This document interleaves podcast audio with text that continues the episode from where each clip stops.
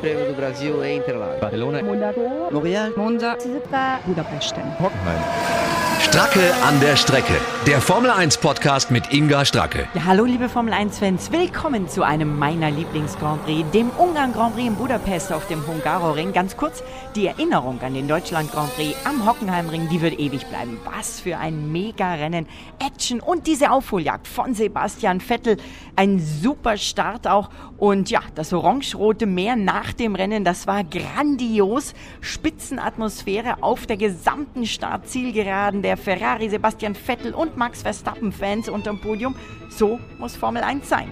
Jetzt aber direkt zum Ungarn Grand Prix. Die Vorschau, was für eine sensationelle Stadt Budapest. Und die klingt für mich immer wieder so.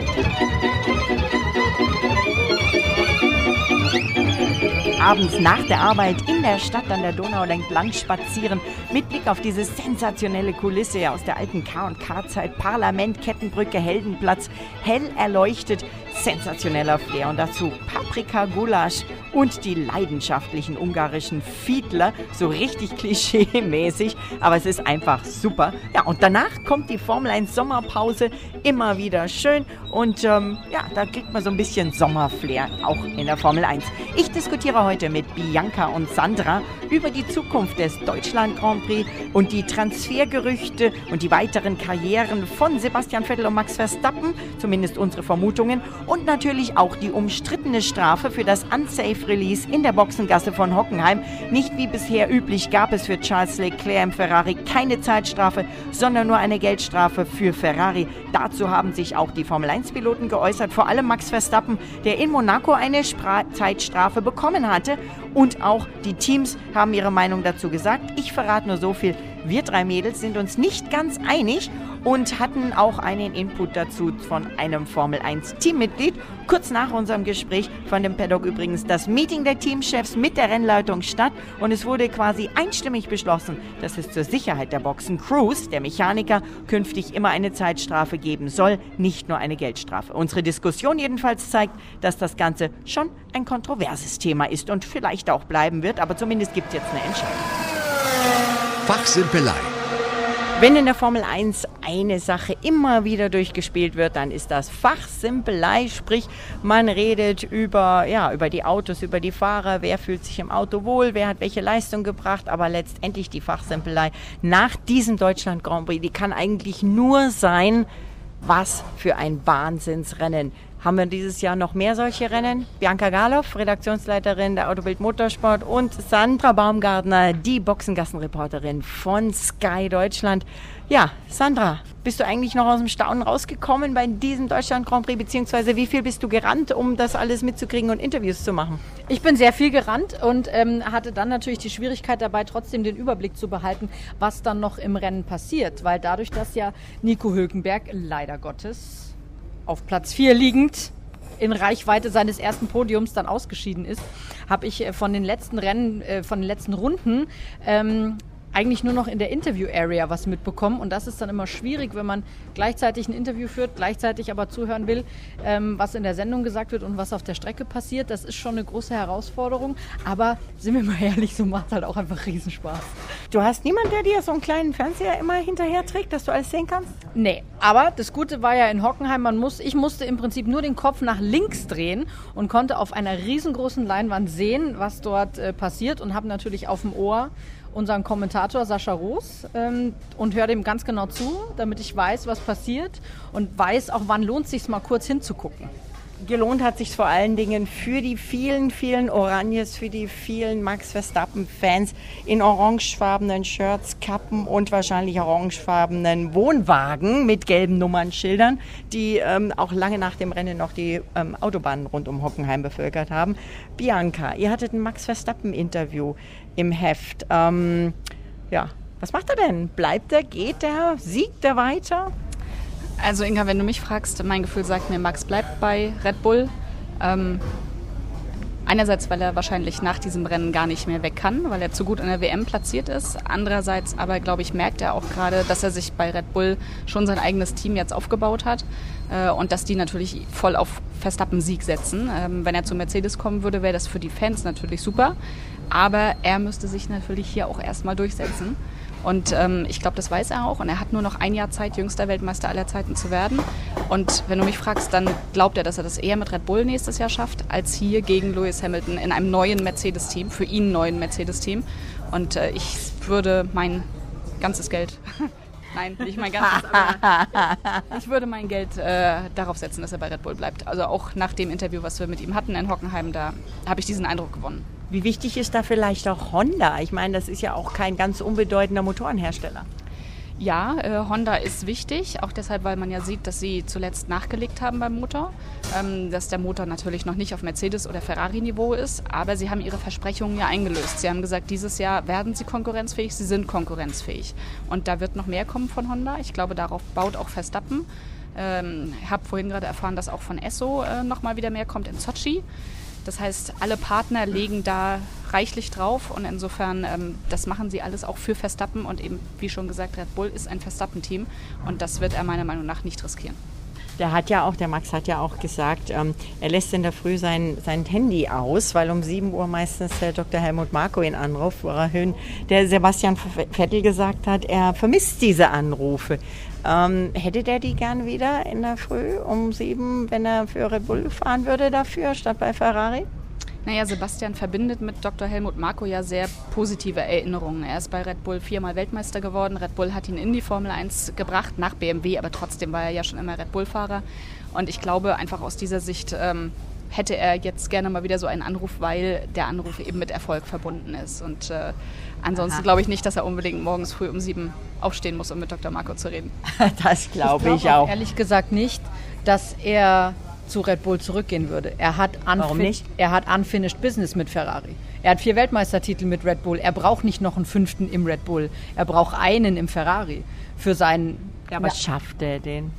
Also ja. nicht er, sondern schafft Ferrari das? Ja, das ist die große Frage, ob er ihn schafft. Tja, ich ähm, weiß zwar nicht, ob ich da dieses Jahr noch dran glauben soll, aber ich glaube da trotzdem dran, dass das, dass das passieren kann. Und ähm, ich glaube, dass das für Sebastian einfach ein riesengroßer Traum ist, ein riesengroßer Meilenstein in seiner eigenen Karriere wäre und er jetzt diese Möglichkeit nicht aus dem Wind schlägt und sagt, okay, jetzt hat es vielleicht die ersten Jahre nicht funktioniert, aber er hat halt da auch noch einen Vertrag und ich glaube, so wie ich ihn einschätze, würde er auf jeden Fall diesen Vertrag erfüllen und einfach versuchen, in diesem roten Auto Weltmeister zu werden. Ja, da würde ich gern kurz reingrätschen, denn wir hatten äh, in Hockenheim auch ein Interview mit Sebastian. Ähm, eigentlich ging es da um Autos für Autobild, aber ich konnte mir natürlich die Frage trotzdem nicht verkneifen, ob er noch an Ferrari und Ja, aber der kleine Fiat, ne? Das Foto im kleinen Fiat. Genau, das Foto im kleinen Fiat 500 äh, in selbst eigenem Auto. Wie auch immer, ich konnte mir halt die Frage nicht verkneifen, ob er an den WM-Titel in Rot noch glaubt. Und da hat er sehr schön gesagt, er möchte unbedingt einerseits diesen Kick wiedererleben, wie es ist, wenn man um eine WM fährt, eine ganze Saison lang. Und er möchte den mal mit Ferrari erleben, weil Ah. das ist halt nochmal was anderes als mit Red Bull. Und das nehme ich ihm auch ab. Und wie Sandra sagt, das Unfinished Business, er will genau das schaffen, was sein Idol Michael Schumacher geschafft hat. Und da wäre es grundlegend falsch, Ferrari zu verlassen. Und ich glaube, das, da denkt er auch nicht drüber nach. Ja, ich meine, ähm, dann hat er natürlich noch einen Traum, nämlich er hat uns gesagt, direkt ähm, mir ins Mikrofon nach dem Rennen in Hockenheim, dass er den Hockenheim Grand Prix, dass er den Deutschland Grand Prix behalten will. Ähm, wir alle wissen, da sind jetzt die Chancen nicht ganz so groß, dass das nächstes Jahr stattfindet. Aber vielleicht, ähm, vielleicht gibt es ja noch Hoffnung. Vielleicht ist ja ähm, Sandford nicht rechtzeitig fertig mit der Strecke. Ja, da gibt es die Gerüchte, dass Zandvoort nicht rechtzeitig fertig wird. Äh, Die kommen teilweise aus Holland. Aus Holland höre ich aber auch andere Gerüchte, die besagen, selbst wenn sie nicht fertig wird, gefahren wird da trotzdem, weil dann geht es halt nur um ein, zwei Tribünen. Die Strecke an sich wird aber fertig sein. Ähm, andererseits. Aber die ein, zwei Tribünen brauchen sie ja für die Tausenden und Abertausenden. Die bauen sich dann einfach einen Campingplatz dahin und stehen auf ihrem Camper oben drauf. Das ist Ah den ja, Fans genau. wahrscheinlich auch egal. Ja, stimmt, stimmt. Genau, und außerdem hört man jetzt ja schon, dass Liberty die Teams vorgewarnt hat, dass es nächstes Jahr womöglich 22 Grand Prix geben könnte. Ähm, ich glaube, da wäre keiner unglücklich, wenn dann einer vielleicht doch noch kurzfristig gecancelt werden müsste, theoretisch. Ähm, also ich glaube, ich glaube, Hockenheim ist ziemlich durch, das Thema leider. Hoffen wir für die Zukunft. Ich habe noch ein ganz anderes Thema, ähm, was nicht durch ist, wo auch die Formel 1 Piloten heute in der Pressekonferenz drüber gesprochen haben. Die Strafe für ja nicht eben Charles Leclerc, sondern nur für Ferrari und nur eine Finanzstrafe und keine Zeitstrafe, sonstige Strafe für das Unsafe Release in der Boxengasse in Hockenheim. Also ähm, korrigiert mich, wenn ich da falsch liege, aber ich meine, bisher gab es da immer eine Zeitstrafe für den Fahrer, oder? Ja, aber das ist doch bescheuert. Also Entschuldigung, der Fahrer im Auto entscheidet ja nicht, wann er wegfährt. Ich gehe nicht drum, ob es bescheuert ist, wie die Strafe Nein, ist, aber, aber äh, dann- aber man kann ja nicht während der Saison einfach äh, auf einmal andere Strafen aussprechen. Natürlich, wenn man merkt, dass es bescheuert ist, warum soll man es dann nicht ändern? Warum macht man es dann nicht einmal richtig und sagt, okay, der Fahrer kann halt nichts dafür, das Team wird bestraft und fertig. Und wie fühlen sich die anderen, die eben in den letzten Rennen Strafen bekommen haben? Also ich höre ja immer nur den Ruf aus dem gesamten Fahrerlager von allen Fans, dass es weniger Strafen geben soll, weil die Strafen eben ein Rennen äh, für einen Fahrer nicht kaputt machen sollen, beziehungsweise die Fahrer sollen einfach gegeneinander Rennen fahren können. Jetzt macht man das, jetzt ist es auch wieder nicht richtig. Also was Äh, Ich sage nicht, dass es nicht richtig ist. Nein, aber es aber, sagen es, äh, ja. ja, aber äh, also was ich so als Tenor heute rausgehört habe, war ja vor allen Dingen, dass die gesagt haben, wir finden, also die Fahrer gesagt haben, wir finden das sehr interessant, das sind wertvolle Sekunden, wenn wir jetzt wissen, dass das eben ähm, ja, anders bestraft wird, dann ähm, ja, legen wir halt ein bisschen mehr los, oder? Wird es dann die Sicherheit weniger, wenn es Äh, nur Geld kostet? Na, ich finde es, für die Fans ist es gut, weil das ist ein zusätzliches Spannungselement. Wenn zwei Fahrer äh, nebeneinander aus der Boxengasse rausfahren, dann guckt man da hin und äh, betet, wer wird denn jetzt Erster. Ich, ich finde das gut, denn es macht die Rennen spannend. Stimme ich dir absolut zu, aber was ist, wenn die ineinander krachen? Ja, aber die Teams sind ja auch nicht doof. Die lassen ja die Fahrer nicht absichtlich Ah, dann bist so raus. Nein, die Teams sind ja nicht blöd. Die haben genug Daten, die haben sehr clevere Menschen, die da am Kommandostand sitzen und die sind ja, die werden ihren Fahrer ja nicht so rauslassen, dass er mit einem anderen kollidiert, weil dann ist dem sein Rennen nämlich einfach mal vorbei und dann ist nichts mehr mit Punkten oder irgendwas. Aber passiert ist das auch schon. Ja, natürlich, passieren kann alles, weil es sind auch alles Menschen. Menschen machen halt auch ab und zu mal einen kleinen Fehler, das passiert auch. Ähm und ähm, deswegen, ich finde es auf jeden Fall gut, einen Fahrer nicht dafür zu bestrafen, was das Team verbockt hat. Weil das Team entscheidet ja, wann geht der Fahrer raus. Das entscheidet nicht der Fahrer. Ja, dann kommen wir aber drei Schritte weiter, weil es gibt ja auch andere Fälle, wo das Team was, wie du sagst, verbockt hat. Zum Beispiel, ich meine, wer war jetzt schuld bei Alfa Romeo, wo beide Fahrer ihre super Punkte, ihre Platzierungen verloren haben, die sie sich unter Einsatz ja, ähm, aller Kräfte und ihres Lebens in Hockenheim rausgefahren haben. Und dann hat halt was an der Kupplung nicht gestimmt. Das haben ja auch nicht die Fahrer gemacht. Oder ist es eine andere Sache? Ist das dann nicht Naja, so, da wie der, ja- da ist das ja nicht so, wie der Louis sagt, ähm, wir gewinnen und verlieren zusammen? Ja, aber in dem Fall streicht man ja auch dem Team die Punkte. Es gibt ja zwei Wertungen. Es gibt ja eine Konstrukteurswertung und in der Konstrukteurswertung geht es vor allem um die Kohle für die nächsten Jahre. Und wenn man dann so eine Entscheidung fällt, wie im Falle von Alpha, werden ja auch dem Team die Punkte gestrichen. Jetzt, ich bin einfach generell der Meinung, wenn man muss gucken, wer der Verursacher des Fehlers ist. Über die Strafe, die dann ausgesprochen wird, lässt sich natürlich diskutieren. Ist eine Geldstrafe beim Team, für, bei einem Team auch für, wie Ferrari, das Kohle hat wie Heu, ähm, vielleicht nicht sinnvoll? Ja. Aber ich finde immer noch, man muss einfach ein bisschen drauf gucken, wer hat den Fehler gemacht. Wenn der Fahrer den Fehler macht, dann wird er auch bestraft, weil im Zweifel zum Beispiel, er macht einen Fahrfehler, landet in, in, im Kiesbett, kann nicht weiterfahren, seine Schuld. So. Also ich, ich bin der Meinung, lieber einfach gucken, wer hat diesen Fehler verursacht. Natürlich sind die als Team unterwegs, ganz klar. Aber ähm, auch über die Strafen kann man diskutieren. Aber ich finde prinzipiell an sich bei sowas nicht verkehrt zu sagen, okay, wir geben dem Fahrer trotzdem die Möglichkeit, auf der Strecke sein Bestes zu tun. Aber es gab keine Ansage dafür, das ist das Erste, also zumindest nicht, dass ich das weiß.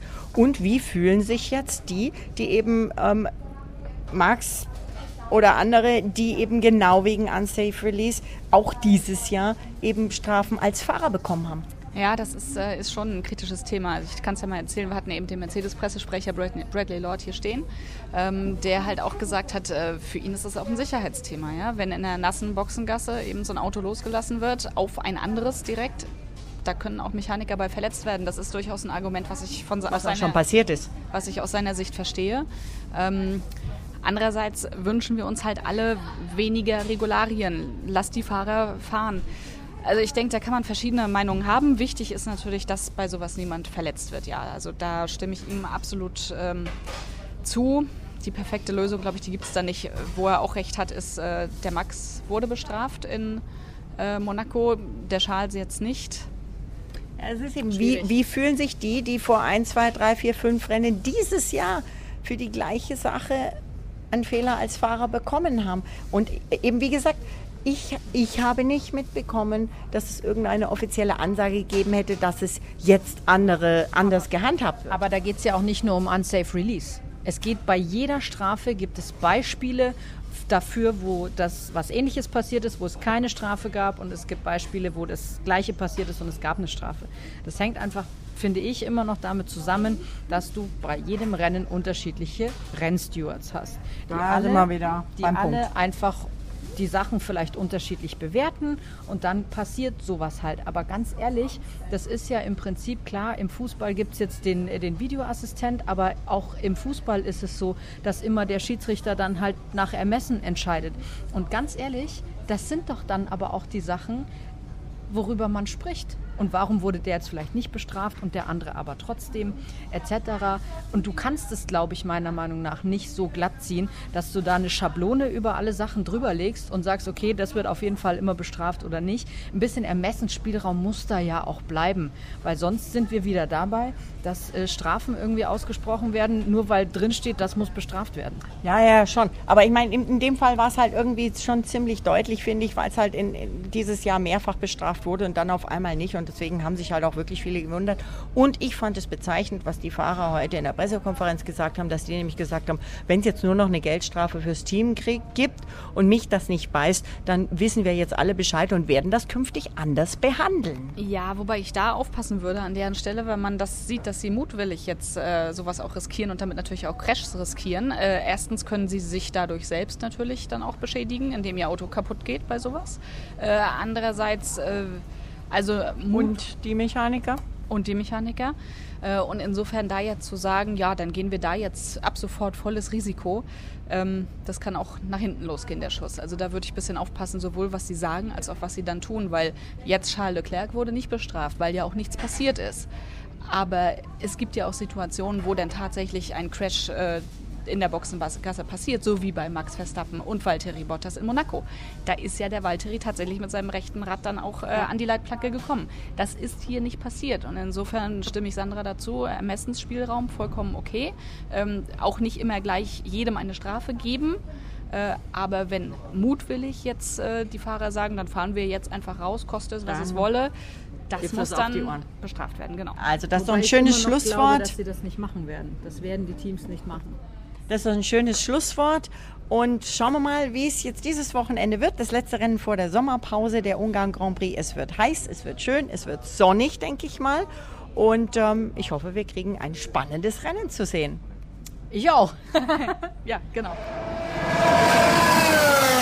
Die Rennstrecke. Ja, jede Rennstrecke ist anders. Von Hockenheim nach Budapest war erstmal die Rennstrecke auf den Autobahnen. Die Teams sind Sonntagabend direkt nach dem Rennen schon losgefahren und mit ihren ganzen Trucks Richtung Budapest gefahren. Ich glaube, wenn man die alle hintereinander stellen würde, wäre das fast die halbe Strecke nach Budapest gefühlt sozusagen.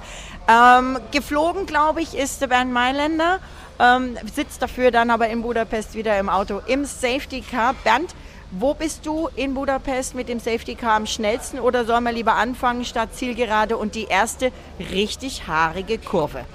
Ja, da sind wir ähm, auf jeden Fall am gleichen Punkt, weil äh, Ende Start und Ziel ist auch der schnellste Punkt und auch ein ähm, sehr, sehr tricky Punkt. Die einzigste, ich sag mal, wirklich äh, faire Überholmöglichkeit runter zu Turn 1, äh, DRS-Zone, dann beim Anbremsen geht DRS zu. Eine Kurve, die man alleine sehr schön fahren kann. Äh, nebeneinander wird es da schon ganz schön eng, speziell beim Rausbeschleunigen gibt es dann unterschiedliche Farben. Also man kann Fahrzeuge auch untercutten was, da, was eine ganz gute Überholmöglichkeit ist, wenn man unterschiedliche Reifenbedingungen auch wieder hat. Also einer ist auf älteren unterwegs, der andere wieder auf ganz frischen. Dann geht es da unten ganz gut. Der Rest vom Circuit, muss man sagen, sehr technisch, toll, anspruchsvoll, äh, aber lässt keinen wirklichen Kampf in Formel 1 Fahrzeugen zu. Ich persönlich habe sehr gute Erinnerungen an Budapest. Ich gehe da immer sehr, sehr gerne. Ich habe da schon einige Rennen gewonnen. Nicht in der Formel 1, aber davor, äh, dafür in, äh, in Porsche Supercup. Und von dem her immer ein Highlight. Äh, das andere Highlight ist natürlich auch, man weiß, Sonntagabends fällt die Zielflagge und man hat dann drei Wochen Urlaub. da gibt es auch immer die Party, den Grid Club, diesmal ähm, an der Donau direkt dran. Gucken wir mal auf die Top Speeds. Du sagst die Startzielgeraden. Also anfangs habe ich hier stehen 215 km/h, Ende Startziel satte 310 und dann geht es aber runter auf 90 km/h. Das drückt ganz schön rein beim Bremsen, oder? Das drückt ganz schön rein beim Bremsen. Die Rennstrecke hat auch einen sehr hohen Grip-Level. Sie ist ja vor einigen Jahren neu gezehrt worden. Ähm, haben natürlich alle die gleichen Bedingungen, von dem her können alle deutlich später bremsen. Die Auslaufzone ist dort auch damals verändert worden. Das heißt, man hat auch, äh, wenn es mal schief gehen sollte, doch ein bisschen mehr Auslaufzone. Sonst ist es standardisiert von den Curbs her. Da gibt es nicht mehr so die großen Unterschiede, wie es mal äh, zu, zu, alten Zeiten äh, in Ungarn gab, auf dem Hungaroring. Es gibt dann nochmal eine Stelle runter zu Turn 12, wo ich direkt weitermachen möchte. Äh, auch nochmal eine kurze DRS-Zone, die zweithöchste Stelle von der Geschwindigkeit her äh, mit 280. Nein, ich habe jetzt was falsch erzählt. Zu 4 ist es nochmal genauso schnell, wo ein ganz schneller Rechtsknick kommt. Aber diese Stelle zu Turn 12 runter ist äh, auch neu definiert worden vor einigen Jahren. Und wenn man ganz gut aus der 11 rauskommt und der Vordermann einen kleinen Fehler macht, kann man sich nebendran setzen. Das wäre noch eine Option, aber dazu muss wirklich der Vordermann einen groben Fehler machen. Und sonst Reifenstrategie, Hitze beachten. In Ungarn ist immer sehr, sehr heiß. Genau. Äh, toller Grand Prix, weil es auch eine tolle Stadt ist und äh, treue Fans in Ungarn und der Umgebung, die alle. Und viele Finnen. Und viele Finnen, ja. Ich weiß nicht warum. Die Sprachen sind, glaube ich, irgendwie so ein bisschen miteinander verwandt, äh, kann ich erzählen, weil meine Söhne heißen auch Bela und Samu. das ist ein schönes Schlusswort. Vielen Dank dir, Bernd. Dankeschön. Stracke an der Strecke. Der Formel 1 Podcast mit Inga Stracke. Ja, liebe Formel 1 Fans, mein nächster Podcast nächste Woche Donnerstag auf den üblichen Kanälen zum Start der Formel 1 Sommerpause, dann mal ein bisschen anders. Übrigens auch auf autobildmotorsport.de, auf hockenheimring.de und natürlich auch auf skysport.de und jetzt viel Spaß am Wochenende mit den Übertragungen mit Sascha, Sandra und Ralf bei Sky. Tschüss.